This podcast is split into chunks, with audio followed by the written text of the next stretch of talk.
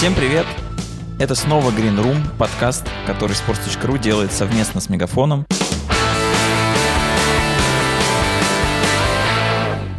Здесь я, шеф-редактор sports.ru Влад Воронин и Егор Крицан, медиадиректор агентства Special One. Мы говорим каждые две недели о мире спортивного маркетинга и спортивного бизнеса в целом. Привет, Егор. Привет, Влад. Все так, я вышел из тени, могу представляться новой визиткой. И рад, что и в этом качестве продолжу радовать нашу, может быть, не самую многочисленную, но очень преданную, требовательную аудиторию любителей, маленьких любителей спортивного бизнеса, скажем, как Николай Дроздов.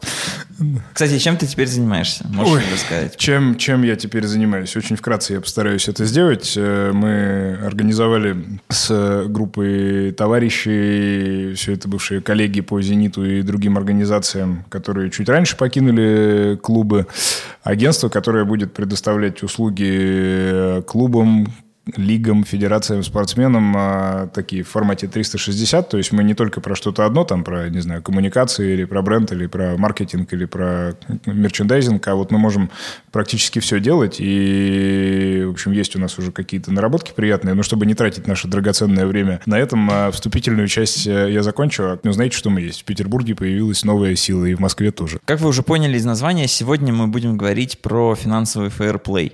И в контексте наказания Манчестер Сити Сити, которого отстранили от Лиги чемпионов на целых два сезона, и вообще как инструмент э, влияния регулирования большого футбольного рынка. Но перед тем, как перейти к основной теме выпуска, а ограничения это не наш конек и не конек всех тех, кто пользуется услугами компании Мегафон, потому что клиенты Мегафона, как мы знаем, никаких ограничений не испытывают и могут пользоваться услугами на территории всей России. Самым быстрым безлимитным интернетом и другими разными пакетами. Самым широким покрытием, Самым широким важно. покрытием. Где бы ни находились, быстрый интернет всегда будет с вами. Все так. И пуш о том, что Манчестер Сити отстранили, придет вам в ту же секунду все, без все, всяких все, все так. Вот это длинное, сложно сочиненное, сложно подчиненное предложение, оно ведет нас, э, помимо того, что ограничений куда? В, нет. В описании, где есть э, ссылка, пройдя по которой вы можете получить услуги Мегафон. Да, есть важная ссылка, кликайте, пожалуйста, но это одна часть, вторая часть, что мы сначала обсудим новости. Вот так вот, и выйдя из формата, выбившись из него, соответственно, ограничения все устранив. Взяли мы за моду обсуждать новости, пытаемся, чтобы они были своевременными из спортивного мира. Во-первых, самая большая новость российского спортивного бизнеса – это, конечно, появление раз, два, три, четыре, пять, шесть, семь, восемь, восьми новых букв в названии а, российской премьер-лиги. Тиньков теперь она называется, Тиньков РПЛ. Довольно долгое время лига жила без спонсора. Пытливые умы тут же вспомнили, что у нас был и Стимарол, и Пепси, и другие продукты. Но вот пришел банк после ряда страховых компаний, вот, ты написал большой текст на эту тему с призывом поддаться оптимизму и прийти к выводу, что все очень хорошо, и что на самом деле не нужно смотреть в ту сумму, которая фигурировала 375 миллионов рублей. Нет, ну в сумму посмотреть, наверное, даже полезно, она отрезвляющая во многом для рынка. Просто если мы говорим про желание построить действительно экономически успешную лигу, то не стыдно начать с чего-то малого. Если покажешь хороший результат на малом, чуть-чуть подрастешь. Ну, как малое. Все-таки титульное спонсорство – это, можно сказать, самое большое, и уж точно самое большое из того, что у лиги оставалось в части каких-то коммерческих прав. Ну, в общем, интересно понаблюдать за тем, как будет жеваться такая консервативная повестка прежде российской премьер-лиги уж в части технологий точно, там только в последние пару лет что-то начало меняться. Интересно, что из тех продуктов, тех решений, той экспертизы, которые у них есть, они смогут принести в российский футбол. Ну и, конечно, хочется пожелать российской премьер-лиге справиться с нагрузкой, которую этот контракт предполагает потому что титульное спонсорство – это достаточно трудоемкая история, уж тем более, когда категория, в которой это спонсорство реализуется, банковские услуги, она сама по себе, ну, сложная. Хотя, с другой стороны, наконец-то все те, кто пишут, а что продает эта компания государственная или окологосударственная, которая спонсирует футбол или это, они э, уберут свои аргументы в карман, потому что здесь, в общем, вполне себе ясный набор продуктов, и будет интересно посмотреть. Э, лучшая шутка на эту тему, э, которую я прочитал, про то, что 20 миллионов фунтов стоит залог для того, чтобы выйти из английского СИЗО, и 6 миллионов фунтов или евро, или еще чего-то там, права на то, чтобы прицепить свое название к российской премьер-лиге. Как всегда, остроумные комментарии на sports.ru, но так или иначе это здорово, интересно, и в этом же контексте сразу другая большая новость про российскую премьер-лигу. Мало того, что впервые за долгое время трансляции на английском языке были на YouTube. какая-то зима в что российском Я чувствую, что никто не спал из ребят на улице Трубной, все последние недели они там потели, в общем, несли эту всю радость в жизнь. На официальном канале премьер-лиги на YouTube прошли первые трансляции на английском языке, получилось достаточно круто, Алексей Ярошевский комментировал два матча подряд нон-стопом, я не знаю, сколько потов с него сошло в процессе, ну, мне, мне понравилось, потому что мы, по-моему, уже обсуждали, что любая другая звуковая дорожка, прикрученная к вроде бы привычному продукту, она на самом деле практически полностью меняет ощущение. И, кстати, еще к одному вопросу про популярный аргумент, про то, что а, верните нам интершум, дайте нам смотреть возможность пустую. Вот был недавно на мероприятии, где Владимир Стагниенко рассказывал как раз про то, как их тоже просили в сделать интершум для английской премьер-лиги. Они сделали, и в итоге в долгую им пользуется меньше 1% от, от аудитории. Просто потому, что это очень-очень нишевое развлечение, но у этого 1% клавиатуры с самыми большими кнопками. И, видимо, там на кнопках сразу слова написаны. Верните интершум, верните интершум. Я бы отметил, что в Ютубе премьер-лиги появились не только комментарии на английском языке, но и платная подписка. Теперь нельзя будет смотреть за пределами России РПЛ в Ютубе бесплатно. То есть нужно будет заплатить за подписку. И очень важно, это же, насколько я понимаю, РПЛ — это вообще первый YouTube-канал в Восточной Европе, который прикрутил к себе возможность подписки. Ну, это точно достаточно инновационная история с точки зрения YouTube, и, конечно, тут такой прыжок прямо через э, какую-то огромную пропасть получается, что сначала не было ничего, ничего, ничего, потом вдруг бац, и Тиньков, и Google, и все какие-то партнерские отношения. Повестка, она абсолютно такая мировая сразу у российской премьер-лиги пошла. Действительно, есть новый инструмент подписки, когда можно заплатить либо фиксированную сумму, либо заплатить за одну трансляцию и смотреть этот матч на английском языке так вот кастомизированно. Я думаю, что это все, ну и насколько мне известно, в экспериментальном формате и на какое-то время продолжится. И это, конечно, не история про то, чтобы э, заработать с порога миллион. Это история про то, чтобы пощупать, померить температуру и понять вообще, насколько много людей сейчас готовы что-то платить за российский футбол. Ясно, что их не будет много. Это абсолютно понятно, но здесь никто никаких иллюзий не строит. Это просто сбор данных, какой-то аналитики для того, чтобы затем уже на ее основании в том числе, но и не только выстраивать некие модели и предлагать более интересные продукты. Но у Ла Лиги же есть, кстати, свой OTC-продукт, и там идут трансляции велоспорта, бильярда, ну, всяких вообще маленьких видов спорта, и часто Хавьера Тебеса, президента Ла Лиги, спрашивают, зачем вы вообще этим занимаетесь? А он прямо и говорит, мы собираем данные, нам нужны данные людей, это нам дальше пригодится, а прибыль, ну, посмотрите через пять лет. Ну, это, безусловно, так, просто у нас как-то вот классическая такая каноническая модель восприятия всех этих вещей, что, а, они выставили что-то платное, или, а, какая-нибудь э, государственная компания купила рекламу, дальше какого-то одного, одной линии, проложенной между одним и другим фактом, как бы не идет. Нет, естественно, это все игра абсолютно в долгую. И вторая история маленькая, которая меня, ну, не то, что приятно удивила, но я за ней слежу. Новый сезон в МЛС стартовал. Как всегда, могу только привести те же аргументы, которые всегда привожу в пользу того, чтобы за МЛС следить. Самая продуманная футбольная лига в мире, потому что учитываются абсолютно все ошибки, сделанные прежде. Лига закрытая, лига, в которую приходят по приглашениям, и цена франшизы уже поднялась. Это 25-й сезон с 10 миллионов до 300. Добавились две новые команды, и, конечно, всех призываю следить за розовыми парнями из Майами, которые под началом, в том числе Дэвида Бекхэма, сейчас начнут, э, ну, не рвать, судя по первым результатам, но, по крайней мере, выглядеть интересно, потому что безотносительно спорта, все, что они делают э, с точки зрения эстетики, бренда, коммуникации, это круто. Это первая испаноязычная полноценная команда в МЛС, потому что, собственно, в Майами привычнее говорить на испанском языке. Ну и потому что МЛС, конечно, борется за еще и мексиканскую аудиторию. Конкуренция важная. Ну и вообще, почему стоит следить за Майами? Мне кажется, интересно со стартовой точки наблюдать, как строится новый бренд. Там, в случае Атланта Юнайтед просто какое-то взрывное действие. Теперь это клуб, который по технологичности, разным экспериментам, э, приемам в матч-дэй и в маркетинге в целом, но опережает многие европейские команды. Да, люди, которые гвозди отправляют вместе с э, сезонными абонементами, все потому что Атланта железнодорожный город, очень важный транспортный узел. Всем рекомендую за ними тоже последить. И это интересная франшиза, при том, что Атланта, она вообще появилась там, где футбола никакого не было 40 40 лет. В Майами-то ладно, там, в общем, какие-никакие традиции, и сборные туда приезжают играть, и большая латиноамериканская диаспора. Атланта абсолютно про другое, но это все какой-то контекст внутри МЛС будет. У нас, может быть, отдельный выпуск, обсудим, зачем там следить. Еще пара новостей. Одна очень важная, Дозон. Это компания, которая... Компания, которую мы упоминаем через один выпуск, просто стабильно. Да, это один из основных игроков на рынке ОТТ, что приятно, принадлежит человеку не без русского бэкграунда по фамилии Блаватник. Которому принадлежит на медиатека. Да, она объявила о своих планах выйти на 200 новых рынков, что примерно на 195 больше, чем есть сейчас, потому что представлены они пока очень ограниченно в основном в Штатах, Канаде и Японии и частично в Европе, там Швейцария, Австрия, Германия. В общем, благодать Озона, она не зайдет на Россию, пока в виде боксерских трансляций, потому что Дозон очень активно инвестирует в бокс, подписали они там известного человека, я, каюсь, в боксе не разбираюсь. Сауля Альварес. Да, за Мексиканец снова, кстати. Какие-то сумасшедшие сотни миллионов долларов, чтобы он от имени Дозона выходил и бил морды другим людям. Устраивали уже вот эти вот бои блогеров, о которых мы говорили. Ну и, в общем, как-то все это пока в сторону единоборств, но тоже не чуждые нашему менталитету виды спорта, поэтому DAZN придет, порядок наведет. Ограничения снова сужаются над нами, но не над абонентами компании Мегафон. А мы возвращаемся в тему, которая заявлена, финансовый фейр-плей. И здесь мне, видимо, придется молчать большую часть выпуска или только поддакивать, потому что Влада я сегодня застал примерно на 150-й странице research а, который он делал на эту тему, потому что тема сложная, тема на слуху. Обсуждали ее коллеги уже в других подкастах на sports.ru в более, может быть, лирическом ключе, чем мы бы хотели.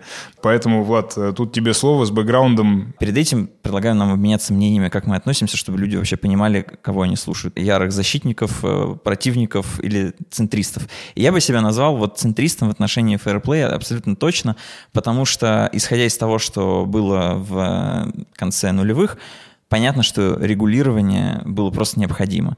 При этом, к чему это в итоге сейчас пришло и какие задачи стоят перед европейским футболом теперь, насколько адекватна такая мера, мне кажется, что фэрплей — был хорош на стартовом этапе, он приучил футбольные клубы ну, к какому-то порядку, то есть уже просто нет безумного накручивания нулей к контрактам, и уже есть просто понимание, как стоит делать, как не стоит делать.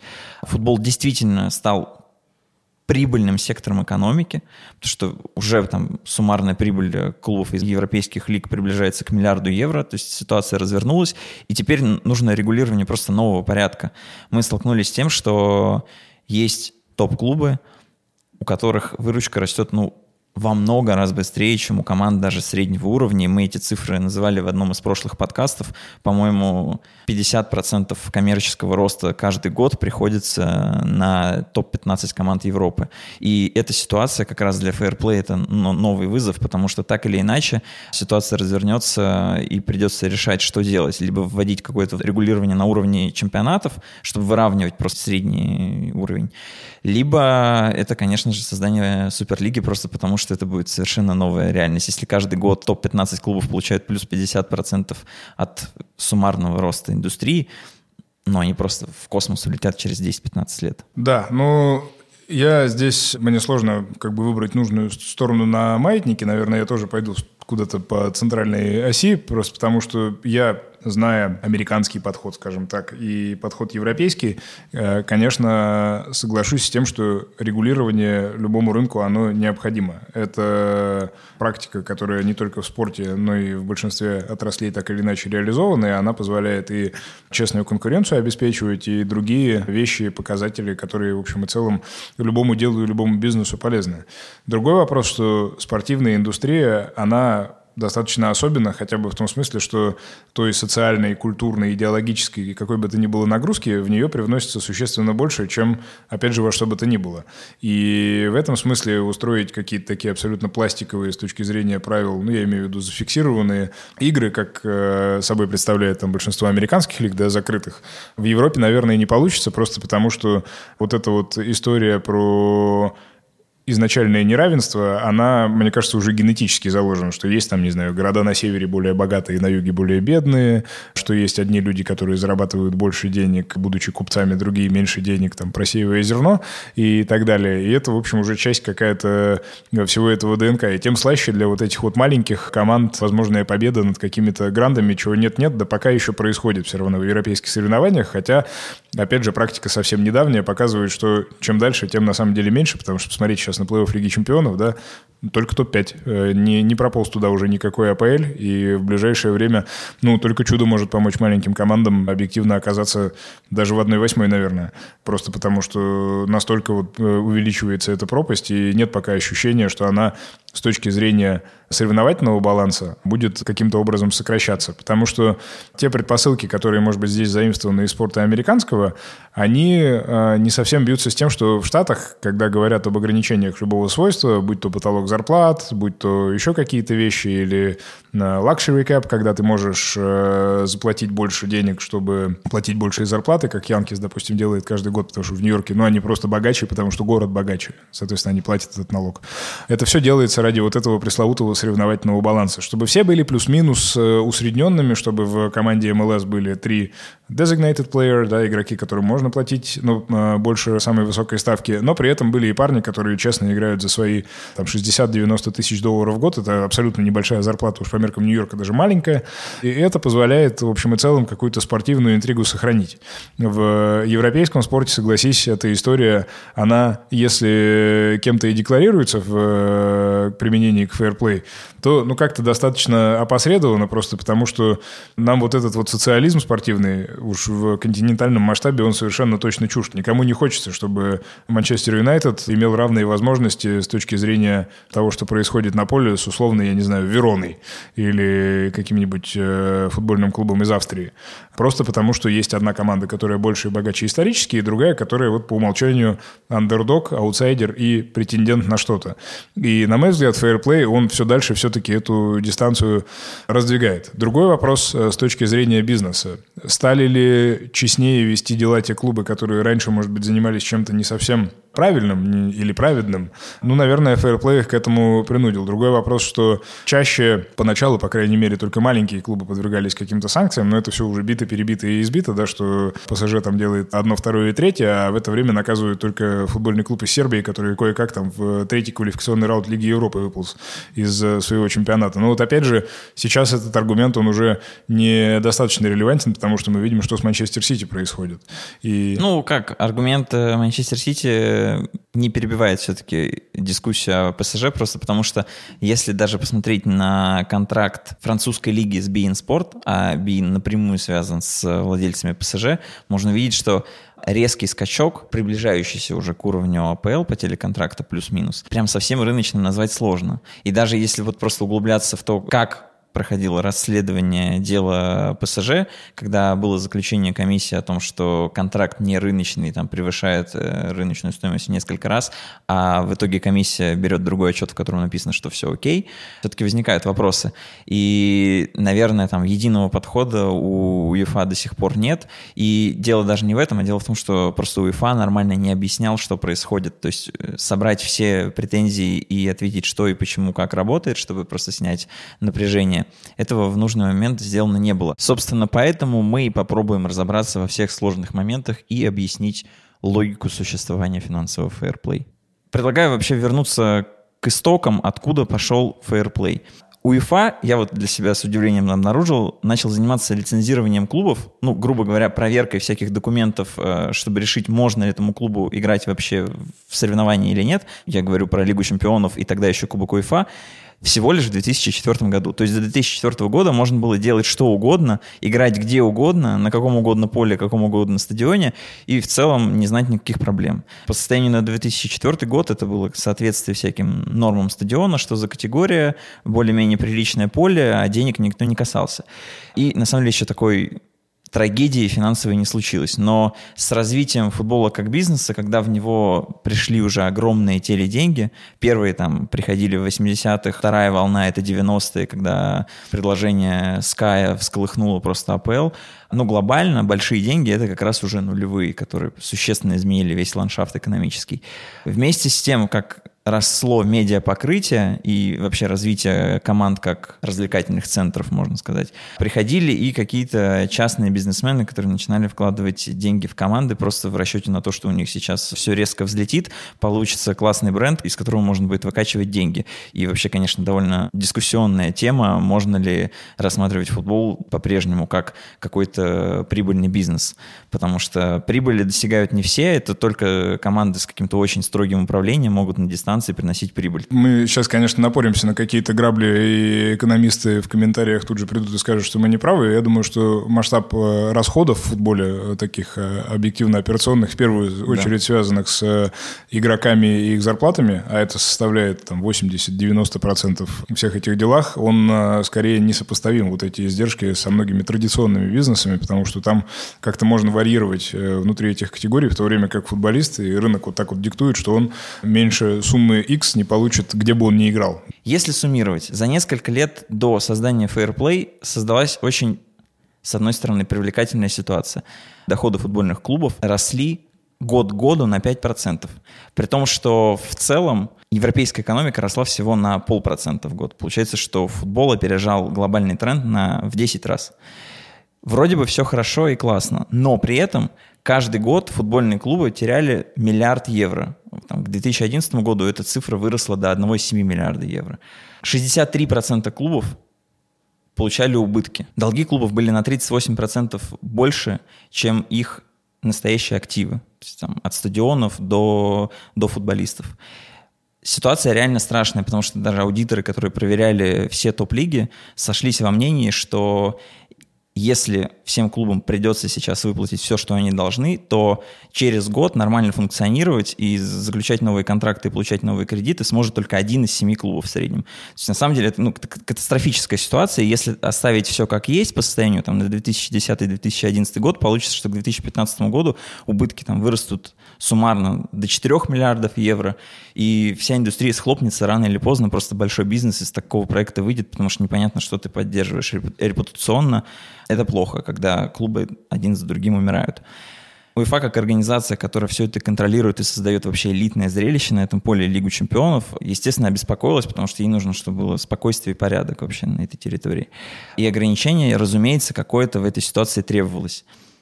Какое? Вопрос уже спорный. Fairplay уже как идею окончательно одобрили в 2010-м, и к этому моменту уже подошло требование скорее о безубыточности. То есть футбол должен сам себя обеспечивать. И актуальные требования, чтобы вообще просто не запутаться, что там с течением времени менялось. Сейчас команды проверяют за последние три сезона. То есть если мой клуб претендует на выход в Лигу чемпионов, я сдаю в УЕФА тысячу документов, а то и там 10 тысяч страниц, не, не представляю даже, какой объем это документов, УЕФА рассматривает все, что я делал за последние три сезона. Каждый мой рекламный контракт, каждый мой трансферный договор, каждая платежка из банка, все это оценивается. И на выходе у меня за эти три года может быть убыток всего лишь 5 миллионов евро. Еще раз, в сумме за три отчетных сезона убыток 5 миллионов евро. В случае, если у команды есть богатый владелец, то этот богатый владелец может покрыть часть убытков, и тогда в сумме эти убытки могут составить 30 миллионов евро. Нельзя выходить за границы 30 миллионов евро, потому что автоматически просто барьер закроется, и команду в Лигу чемпионов не пустят. Ну, там не то, что не пустят, там есть разные ограничения. Тут, конечно, в твоем длинном спиче надо поставить точку и спросить, что было дальше, и попробовать пересказать ее какими-то простыми словами. Это большой объем информации, который ты сваливаешь на голову, но суть, да, если перефразировать, она заключается в том, что действительно проблемная индустрия, которая за счет вливания каких-то капиталов нерегулируемых пришла к состоянию, когда богатые богатели, бедные беднели, никакого баланса не было, она ну, в определенный момент действительно рисковала не то, что в тупик зайти, а просто обанкротить часть из игроков. И, в общем, те, кто был бы богаче, беднее бы не становились, а только прогрессировали, а все остальные потихоньку отмерли бы куда-нибудь в низшие лиги.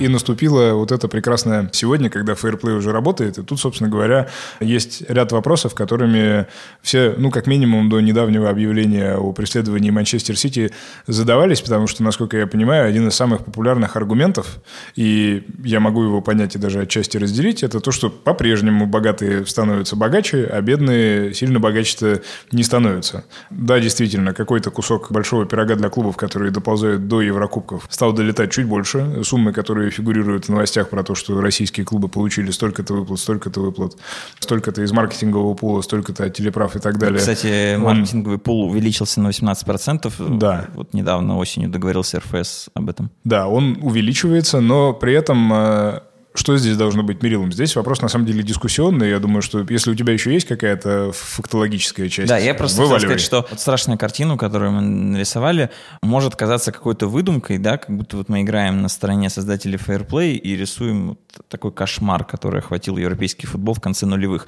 Но, чтобы просто подтвердить, последняя цифра. Убытки, которые потерпел футбол в 2011 году, были в три раза больше, чем убытки 2007 года. То есть на дистанции четырех лет просто три конца добавилось к этим убыткам. Это ну, динамика была действительно угрожающая, поэтому действия были такие срочные. Но мне как раз кажется важным прояснить, что как раз вот на один из таких вопросов ОИФА ответил, если у вас цель вообще всех выравнивать, как бороться с тем, что одни зарабатывают больше, а другие меньше. И УЕФА прямо и говорит, у нас нет цели, чтобы все получали плюс-минус одинаковые деньги усредненный там зарплатный потолок, усредненный уровень доходов. Этого просто невозможно сделать, потому что в Лиге чемпионов одновременно играют клубы из Эстонии и из Англии, и вы никогда не добьетесь того, чтобы чемпионат Эстонии, на который в среднем там ходит 700 человек на стадион, экономически приблизился к КПЛ. И задачи такой нет. Мы нормально, это в ответ УЕФА, если что, мы нормально оцениваем, что экономически страны разные, медиарынки разные. Ну, если даже население в несколько раз отличается, понятно, что и денег там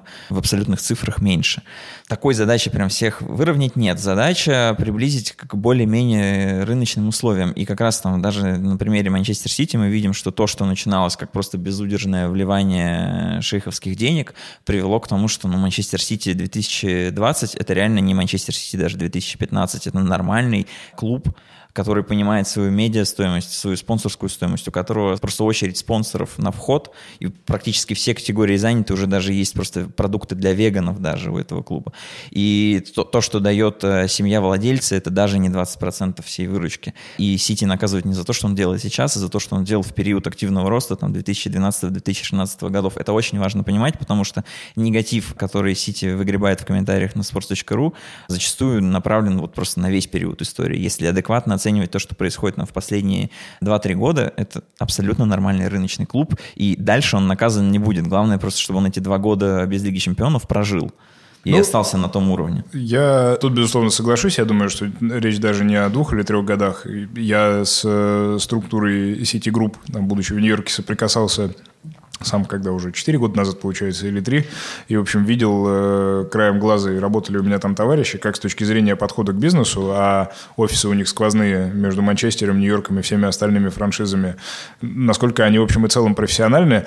И несмотря на то, что, естественно, любая антимонопольная деятельность, она порождает достаточно большое пространство для манипуляций, и суть ею является, в этом смысле я думаю, что Сити, ну, действительно, это попытка за грехи прошлого как-то их поднатянуть, просто чтобы другим, опять же, дать пример. Но тут тогда взяли одних, сейчас э, они потянут за собой еще какое-то количество, и как бы все это отрегулировать не очень э, понятно. Но все это высокие материи, мы просто не обладаем достаточным количеством информации, чтобы какой-то прогноз строить. Тут логично задаться вопросом, а почему УЕФА вообще может определять, сколько убытков может терпеть клуб? Сколько частный бизнесмен-миллиардер может потратить на свой клуб?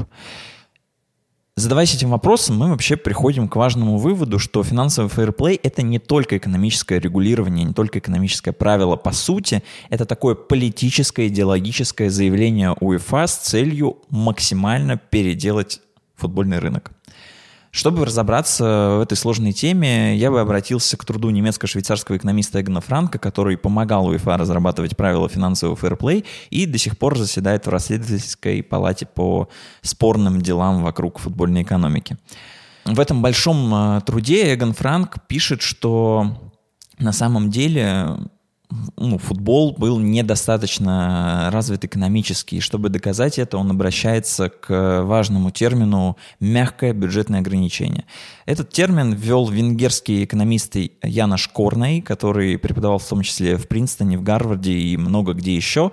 И вот этот термин «мягкое бюджетное ограничение» вообще-то в первую очередь применим к плановым экономикам в которых компании зачастую могут не рисковать, а, не искать новые методы работы, просто потому что знают, что даже если будут какие-то проблемы, они будут разрешены извне. Грубо говоря, если это проблемы с налоговой, значит, можно повлиять как-то на налоговые правила, либо просто налоговая служба перенесет срок выплаты или вообще отменит задолженность. Если мы говорим просто про компанию частную, то так или иначе там владелец покроет все убытки. И речь идет о тех компаниях, которые по тем или иным причинам кому-то симпатичны. То есть либо они нужны по политическим мотивам, либо они просто приносят удовольствие. И по сути, мы видим четкую параллель. Футбол тоже приносит удовольствие, и так как мы уже обсуждали, что назвать суперприбыльным сектором экономики э, футбол как минимум конца нулевых невозможно, можно сказать, что футбол — это такая игрушка больших миллиардеров, а УЕФА хотелось превратить это в большую, большую, хорошо работающую, саму себя обеспечивающую индустрию, и для этого нужно было внести коренной перелом на уровне мышления. И то есть если раньше клубы действительно позволяли себе думать, что если что, владелец или кто-то еще сверху все покроет, то теперь так сделать невозможно, просто потому что внутреннее регулирование УЕФА так делать не позволяет. А здесь можно вообще сказать, а с чего вы вообще взяли, что клубы действительно думали, что извне все их проблемы решат. Ну, во-первых, можно посмотреть в том числе на российский футбол, но у нас здесь своя специфика, и, наверное, некорректно будет останавливаться в масштабах всего европейского футбола. Но вот давайте посмотрим на Испанию. Мы уже в одном из выпусков рассказывали про закон о спорте, в начале, который был при, принят в начале 90-х, который, по сути, обязал все команды стать э, акционерными обществами, и только четырем командам Барселоне, Реалу, Асасуне и Атлетику позволил остаться ассоциациями, где где вся команда принадлежит болельщикам. В Испании это мышление сохранялось до 2012 года, когда просто сложив все задолженности клубов, власти поняли, что налоговые команды должны 750 миллионов евро. То есть это просто копилось годами. Команды понимали, что если что, их прикроют, а, потому что футбол это такое социальное развлечение, и государству невыгодно, чтобы команды из-за задолженности закрывались. То есть так или иначе проблема будет решена. Вроде бы испанские медиа писали, что власти даже думали об амнистии, но в конце концов передумали, и испанскому футболу, который становился все более более прибыльным, пришлось эти задолженности покрывать, и, насколько я понимаю, в этом году задолженность сократится уже до 50 миллионов, то есть там за 8 лет 700 миллионов задолженности будут закрыты. Но это просто еще раз говорит о том, что даже в Испании, которую мы считаем одним из образцов э, классной футбольной экономики, было такое мышление, что если что, прикроют. Также Эгон Франк пишет, что компании, работающие в духе мягкого бюджетного ограничения, часто просто даже недостаточно активны в поиске, если мы говорим про футбол, спонсоров. И задача УЕФА в том числе всколыхнуть эту активность, ну, как минимум, э, вот таким регулированием. Чтобы финализировать эту сложную часть, попробуем максимально сжато передать мысли Эгона Франка.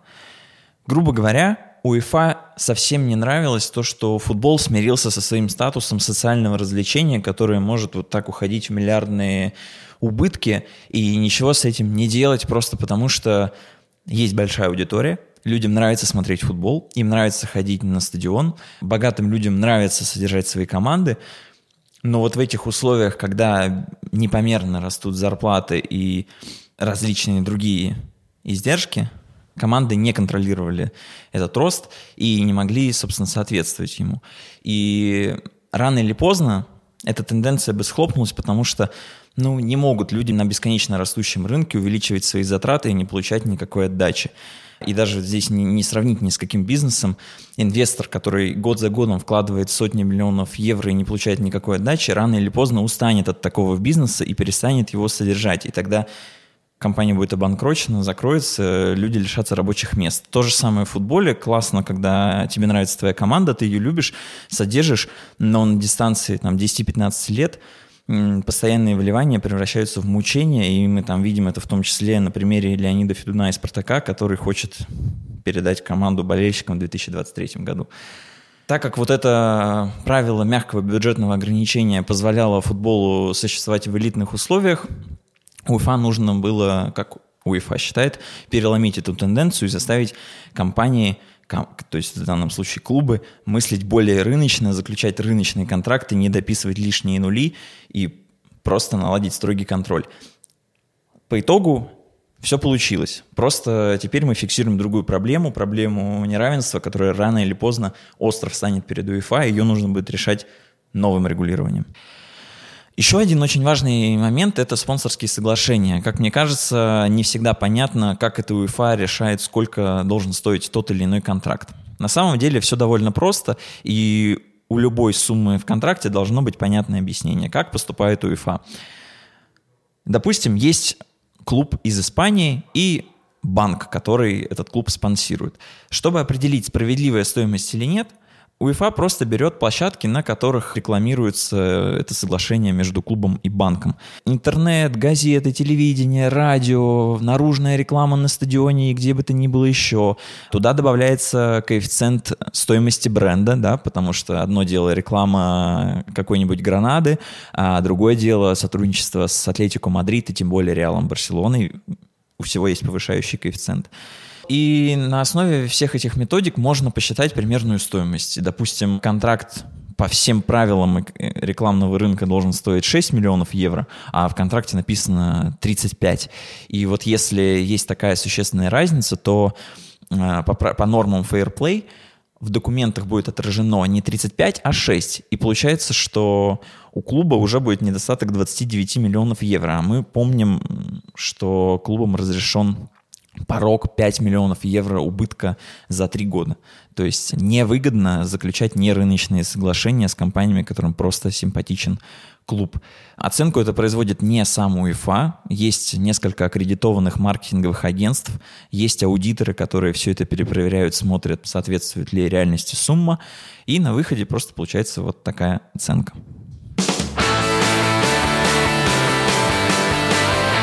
Еще одно мое сомнение, оно заключается в том, что ну, вот сейчас, рассуждая, исходя из того, что есть на 2020 год, можно констатировать, что ну, действительно Fairplay что-то помог упорядочить, но как бы в долгую пока вот, вот за этот период сильно более конкурентной ситуацию в европейском футболе не сделала, скорее наоборот. Но, задаю я себе вопрос, может быть, я чего-то не понимаю и не вижу долгую. Может быть, это какой-то замах сразу на десятилетие, и, может быть, еще просто не настало то время, когда вот этот баланс, он плюс-минус начал выравниваться. Мне кажется, что вряд ли УЕФА, находясь в 2010 году перед такой проблемой, прогнозировать там на 20 лет вперед, просто потому что они бы даже увидев какой ситуации на медиарынке пришел футбол, наверное, сами бы удивились, как растут контракты резко. Потому что последние там, десятилетия, естественно, если выбирать главное событие в футбольном бизнесе, то, конечно, это будут медиаправа. И никто в 2010 году именно вот такого предсказать точно не мог. И вполне возможно, что там с 2020 до 2030 ситуация поменяется еще вообще два раза. И тогда понадобятся новые методы управления. А пока предлагаю вернуться вообще к другим претензиям к Fair Play. После того, как наказали Манчестер Сити, обострилась дискуссия о том, что на самом деле цель Fair Play не оздоровить футбольную экономику, не приучить клубы к порядку, чтобы просто не приписывать нули, а закрыть список топ-клубов. Все, туда успели вбежать ПСЖ и Манчестер Сити, на этом мы закрываем, и вагон едет отдельно от всех. Создатели Fair Play старательно опровергают вообще всю эту теорию. Я специально прочитал э, труд, и он пишет, что такой цели и быть не может, просто потому что вкачивание спонсорских денег, а он на самом деле пишет довольно эмоциональные тексты, это там не совсем похоже на супернаучный труд. Вкачивание спонсорских денег не единственный просто метод строительства клуба. И многие, критикуя финансовый фэрплей, забывают, что инвестору, который вот просто покупает клуб, никто не запрещает с нуля строить стадион, никто не запрещает построить академию за 500 миллионов евро и через 10 лет получить стартовый состав, взросленный на супертехнологиях, гениальных тренерах э, и потрясающих полях. То есть инфраструктурные, структурные, технологические, маркетинговые, все вот такие вложения в финансовом фэрплей не учитываются. Никто не берет вот просто чистую отчетность и только по, по ней не следит. Оттуда исключаются траты, по-моему, на женский футбол, на академию, на стадион, на комьюнити мероприятия, как это называется, но по сути там, это работа с аудиторией ну, на самом деле, все то, что закладывает сильный бренд. Понятно, что это работа в долгую, и то, что УЕФА говорит, что рассчитывает на супердобросовестных инвесторов, которые приходят не за сиюминутным результатом, а за результатом через 10 лет. Но по факту, на самом деле, многие инвесторы так и работают. Та же группа Silver Lake, которая вошла в City Group, купив э, за 500 миллионов долларов 10% акций этого конгломерата, тоже у них нет цели продать акции через 3 года, но теперь мы понимаем, что через 3 года и не получится, а ну, срок окупаемости там 10 лет — это стандартная ситуация, и тут ничего такого нет. Ты сказал про комьюнити, я тут э, пересматривал э, на прошлой неделе сериал «Наркос» и вспомнил, что у Пабло Эскобара, когда он только начинал свои мутные дела, опция этой легализации, она была реализована через маленькое предприятие по сервис такси. Там было всего три автомобиля, но это был самый успешный таксопарк в мире, который зарабатывал миллиарды. Здесь большое пространство, опять же, для манипуляции, оно просто бесчисленные какие-то возможности открывает, и, конечно, кто-то нет-нет ими да и пользуется, я думаю. И Пабло Эскобар, кстати, тоже входил в футбольный бизнес и поднимал футбол в родной стране. Ой, это можно отдельную э, историю э, записать про выдающихся людей своих государств, которые вошли в историю не только добрыми делами, но и ими в том числе.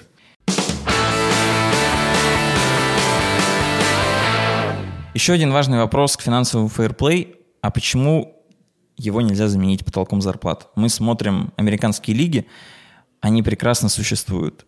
Высокий уровень конкуренции, более-менее равные возможности, понятная механика действий, все прозрачно. А европейский футбол на этом фоне просто беспорядочный и сумасшедший. Ответ на самом деле очень простой. Если ввести потолок зарплат, то нужно будет исходить из турнира, где он вводится. Если он вводится в Лиге чемпионов, значит, вводя потолок, мы вводим и низ. Под этот низ просто не пройдут куча лиг. Мы отрежем от европейских соревнований Эстонию, Литву, Латвию, ну, очень много стран. Останутся, То есть счеты с Прибалтики какие-то да, личные. Останется там топ-10 стран. Россия туда, конечно, войдет.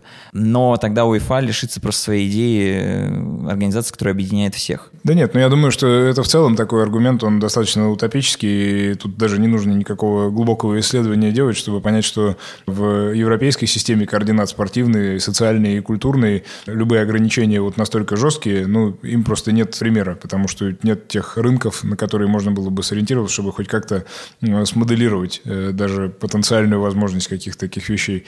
Это возможно исключительно в формате какой-то надстройки в виде той же самой Суперлиги или на примере какого-то альтернативного национального чемпионата, как вот есть НФЛ XFL, которые мы упоминали в самом начале. Но пока э, предпосылок к этому немного, потому что дальше там еще и политика примешивается. И, допустим, в России альтернативный чемпионат России его просто не сделать, потому что есть Российский футбольный союз, который выдает, распределяет права на проведение тех или иных турниров и определение их победителей. Ну и, в общем и целом, это просто настолько бессмысленно бессмысленная и утопичная затея, а главное, что футболистов на это не хватит. Так что в эту сторону рассуждать как-то сложновато, хотя желающие покивать на то, что а посмотрите, как у них там потолки зарплат, а посмотрите, как у них там игроков за один день меняют, а тут вот кто-то не хочет куда-то переходить. Ну, это все аргументы абсолютно бесполезные, потому что с тем же успехом, я не знаю, можно Ладу Весту сравнивать с э, какой-нибудь э, премиальной немецкой иномаркой или еще чем-то. Это просто вещи, созданные из э, разного теста. При всем моем уважении к Вести и городу Толеть. Ну, а если вводить потолок зарплат в, э, на уровне чемпионатов, да, можно представить, наверное, такую меру в АПЛ и в Бундеслиге, то опять мы столкнемся с тем, что в топ-10 все более-менее понятно, потому что эти команды успешные выступают в Еврокубках. А как только мы спускаемся на уровень ниже, там в какой-нибудь чемпионат Сербии или Хорватии, получается вообще еще более лютый конфликт, потому что есть там три клуба, которые претендуют на Еврокубки, получают дополнительные деньги, и это деньги на самом деле огромные по сравнению с тем, что клубы зарабатывают дома, просто потому что доходы Лиги Чемпионов растут огромными темпами, мы говорили, за 10 лет это там 245%. Получается, что клуб, который выходит в Лигу чемпионов, получает в несколько раз больше середняков. Несправедливое преимущество. Опять разрушается модель национального чемпионата, опять, если вводится потолок, разрушается все, что ниже топ-10. То есть либо мы получаем разрушение современной модели, УЕФА разрушается, уходит с рынка, и тогда появляются региональные лиги, там, не знаю, Лига Скандинавии, Лига Балканских стран, хотя вообще сложно представить, что будет с безопасностью в этом чемпионате, там, Лига СНГ, еще что-то такое, либо мы получаем Суперлигу. Невозможно. Невозможно. Ни то, ни Вердикт. другое, ни третье. Отменяем этот план. Ну и следующий вопрос. Российские клубы. Почему не наказывают российские клубы? Егор, есть ли у тебя ответ на эту претензию? Я думаю, что не наказывают российские клубы или наказывают не так жестко. Ну, во-первых, конечно, потому что делают скидку, и это та болевая точка, в которую бьют и российские клубы, и все те, кто приводит аргументы, что рынки очень разные, что российский рынок, он достаточно молодой, если не юный еще по сравнению с любыми другими рынками, что... А мне кажется, что дело не только в юности, а в особенности общественно-политической. У нас а, если следовать оценке ФАС, Федеральной антимонопольной службы, 70% экономики контролируется так или иначе государством. То есть это компании либо чисто государственные, либо те, которых принадлежит существенная доля, которая зависит так или иначе от решения ну, политиков. Это тоже можно считать в определенном смысле показателем какой-то юности. Тут путь наименьшего сопротивления, он был выбран вот такой. Другой вопрос, конечно, что если копнуть то, чего кому принадлежит где-то в Европе, то можно, наверное, тоже уткнуться в какого-нибудь другого человека по фамилии Блаватник, и, в общем, окажется, что этот масонский заговор действительно существует. Но дело даже не в этом. Действительно, сложно нас э, пока еще на на данном этапе сравнивать с э, итальянскими, испанскими или какими-то другими клубами, хотя здесь можно найти равное количество как аргументов, так и контраргументов, потому что если посмотреть, допустим, на сумму денег, которая находится в рекламном бизнесе, э, вот во всех категориях, то российский рынок, он не уступает, допустим, испанскому, насколько мне известно, это примерно сопоставимые объемы.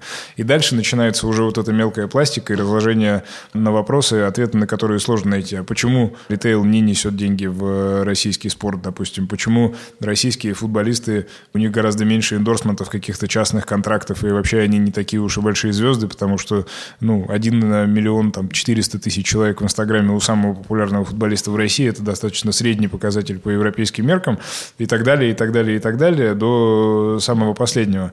Может быть, это каким-то образом влияет. У них же тоже есть у УЕФА какие-то вот эти вот периоды, скажем так, не то чтобы прощения, но более легкого отношения. Может быть, это вопрос Важно, кстати, прояснить, чтобы нам просто от этого не отдаляться. Палата палата, которая занимается расследованиями дел по финансовому фэрплей, в целом-то взаимодействует с клубами, то есть она получает документы и приглашает э, представителей клуба на разговор. Сначала там получает письменные объяснения, а потом приглашает просто на разговор, чтобы заслушать, а как вы работаете, а почему так или иначе. И если клуб ведет себя адекватно, идет навстречу, ему там выписывают какой-то тестовый период, 2-3 года, когда он просто показывает динамику, тянется он к этим правилам или нет. То есть нет такого, что сразу карать. Манчестер Сити наказали в том числе за показательную, демонстративную э, неготовность сотрудничать. Ну, все мы знаем, как уже много раз цитировались разные имейлы сотрудников клуба, которые всплыли благодаря Football Leagues. Российские клубы так себя не ведут, потому что когда, как только приходит что-то от этой палаты, они идут, объясняют. В том же Football Leagues, просто когда всплыли документы, были объяснения «Зенита» и «Локомотива», они на самом деле одинаковые, грубо говоря, говорится, недостаточно высокий уровень доходов населения, неготовность э, лиги генерировать деньги на уровне европейских конкурентов, слабая техническая и digital инфраструктура, из-за чего, кстати, еще развито пиратство, и низкие телевизионные доходы. У этого тоже есть специфика, почему такой телеконтракт, но это тема вообще для отдельного большого разговора. У «Зенита», как у «Локомотива», был напряженный период отношений с УЕФА, когда приходилось прям очень-очень много всего рассказывать про внутреннее устройство и показывать. И мне кажется, что с тех пор ну, как минимум изменился подход в той части, что понятно, что существенная часть бюджета выделяется от «Газпрома», но она разбита на многие мини-соглашения с разными структурами «Газпрома», и «Зенит» намного активнее показывает работу с каждым из этих партнеров. Мы уже говорили про G-Drive Show в Ютубе, успешный просто пример работы с э, партнером-производителем моторного масла – Конечно, мы Сетью не... АЗС, так-то на секундочку. G-Drive не, не только моторное масло в этом контексте, но это и набор продуктов. И мы рассказывали в том числе про очень симпатичный проект «Зенита» с мегафоном. «Смотри плюс арена», когда болельщики приходят на стадион и смотрят выездной матч на большом экране с кучей развлечений, сопутствующих от музыкантов до комментатора, который живо, энергично сопровождает матч своими эмоциями. Да, который приезжает на матч на такси. Такси вызывает через смартфон, а в смартфоне что? Симка мегафона. Поэтому спасибо мегафону в том числе за комментатора.